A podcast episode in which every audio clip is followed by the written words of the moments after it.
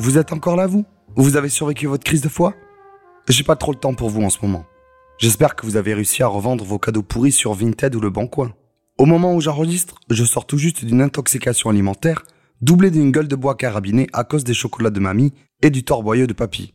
En attendant les huîtres bio périmées à venir de Tati et le champagne de ce connard de beau papa, je vais m'occuper de vous. Mais rapidement. On va essayer de pas faire plus d'une ou deux phrases par film. Allez, c'est parti.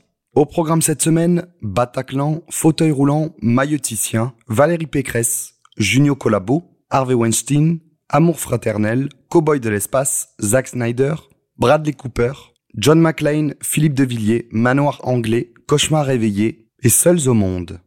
Un an, une nuit.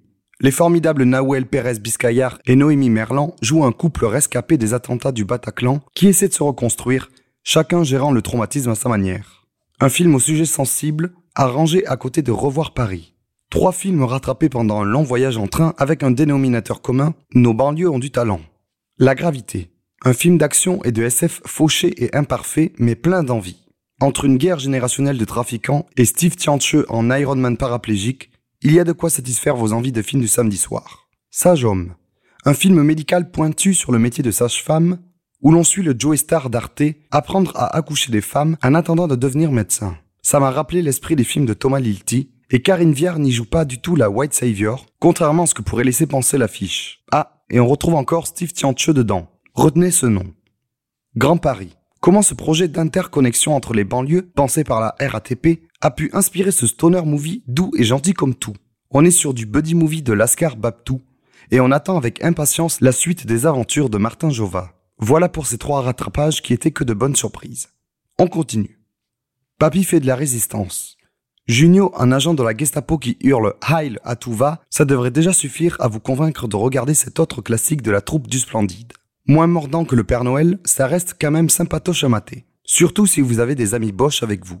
She Said. C'est Spotlight avec Harvey Weinstein à la place des prêtres pédophiles. Je suis pas vraiment fan des films de journalisme.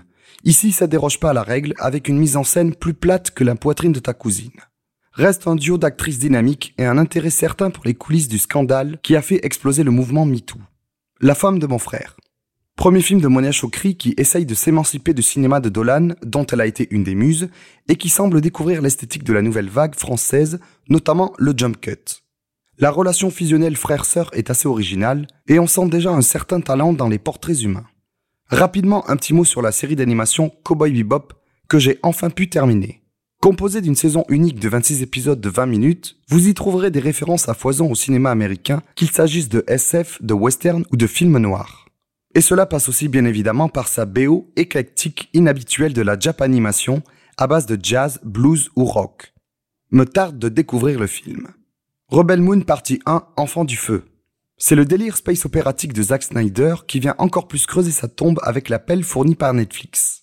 Prenez l'intrigue des sept samouraïs de Kurosawa, rajoutez-y l'aspect d'un Star Wars made in Bangladesh, puis une multitude de références pompées à gauche et à droite, secouez bien le shaker et vous obtenez cette chose dont on serait prêt à payer la formule d'abonnement la plus chère afin de ne pas voir la suite.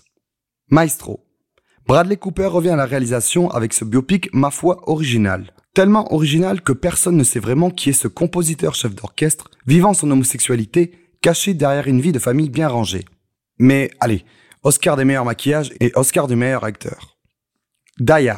L'opus original de McTiernan est toujours un aussi bon film de Noël à se mater avec un bon chocolat chaud et des souliers surtout. Vaincre ou mourir. Enfin rattraper ce chef-d'œuvre made in Puy du Fou. La Vendée, c'était notre Vietnam à nous. À bas la République. Allez chercher Jean d'Orléans ou Louis de Bourbon pour les remettre sur le trône. Saltburn. Ça commence comme un teen movie intrigant laissant présager une romance gay à Oxford, puis ça part sur un mélange de théorème de Pasolini et de l'origine du mal de Sébastien Marnier, avant de finir un autre boudin avec un montage révélation dont on se serait bien passé. Merci encore pour la subtilité. Dream Scenario. Plus décevant que sa bande-annonce, qui contient déjà tous les rêves présents dans le film. Reste une scène d'anthologie impliquant des flatulences et un Nicolas Cage en pleine dépossession de ses moyens. Soudain seul. Thomas Bidguin lâche le stylo et revient derrière la caméra pour nous présenter son remake glacial de Seul au monde, avec un couple dysfonctionnel au possible qu'on aimerait voir transformé en glaçon géant dès les 30 premières minutes. Dommage, le film dure 1h50 et ces deux-là ont la peau plus dure qu'on penserait. Bonne semaine, allez voir des films. Et, ah oui, j'allais oublier, bonne année, bande de salopes.